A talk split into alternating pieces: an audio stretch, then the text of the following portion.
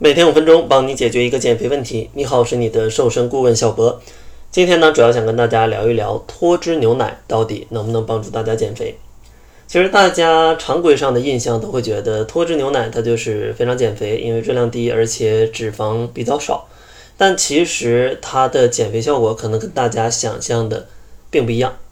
那为什么会这样呢？就得跟大家先来聊一下脱脂牛奶是怎么样走进大家。视野当中的，在最开始呢，脱脂牛奶其实是一种生产黄油的副产物，而在当时呢，这种东西也被大家觉得是没有营养、没有价值，然后都会去倒到各种水沟里面，然后去任他们去发臭、去腐败。像牛奶厂呢，也非常焦虑啊，觉得这么多东西都倒掉，然后没办法处理啊，很头疼。在应该是二十世纪五十年代左右啊，当时的营养学家突然觉得。呃，这种饱和脂肪会造成一些呃心血管系统的危险，而在此时呢，牛奶厂也发现居然还有这种好事儿，那这个不就是正好卖脱脂牛奶的一个很好的方式吗？所以就在那个时候啊，这个牛奶厂就把脱脂牛奶包装成了可以减肥的牛奶，然后一直流传到了现在。但其实呢，如果有了解过《吃肥健瘦》这本书的朋友会知道啊，过去的。对饱和脂肪的一个判断其实是有误的啊，因为在最新的一些关于饱和脂肪以及胆固醇的研究里面发现，饱和脂肪以及胆固醇对心血管系统的疾病并没有直接的呃就是导向，所以说呢，大家是可以去吃这些食物的。而在二零一五年版的美国居民膳食指南啊，也把胆固醇的摄入量去取消了啊，饱和脂肪的摄入量呢也有一个提高。所以说呢，像牛奶当中它的这些脂肪，其实对于大家的健康影响并不是很大。到这儿呢，可能大家会觉得啊，那虽然不影响健康，但是脂肪它也有热量啊，吃了这些热量，它会不会就引起发胖啊？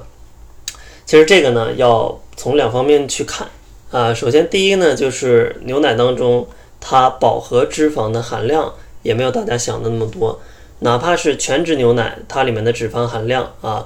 每一盒里面可能也会才比脱脂牛奶多个几克，你说这几克的脂肪引起你的发胖，可能并不是最主要的原因啊。所以说大家非要去抠这几克的脂肪的量，可能也瘦不下来。但是呢，你缺了这几克脂肪带来的后果，呃，可能是得不偿失的。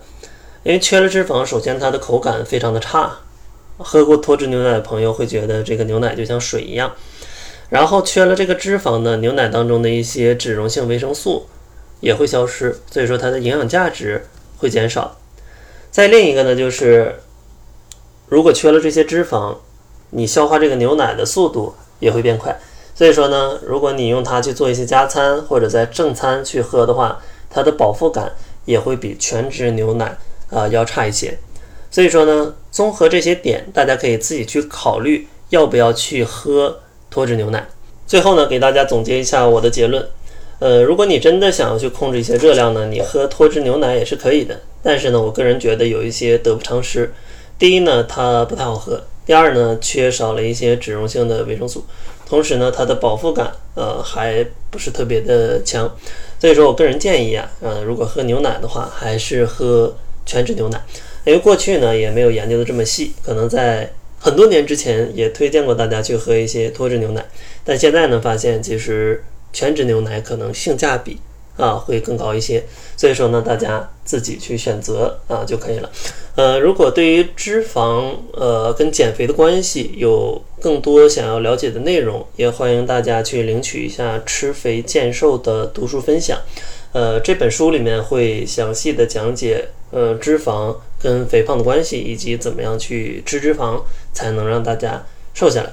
想要领取的话，可以关注公众号，搜索“窈窕会”，然后回复“笔记”两个字，根据方法啊就可以领取了。那好了，这就是本期节目的全部，感谢您的收听，咱们下期节目再见。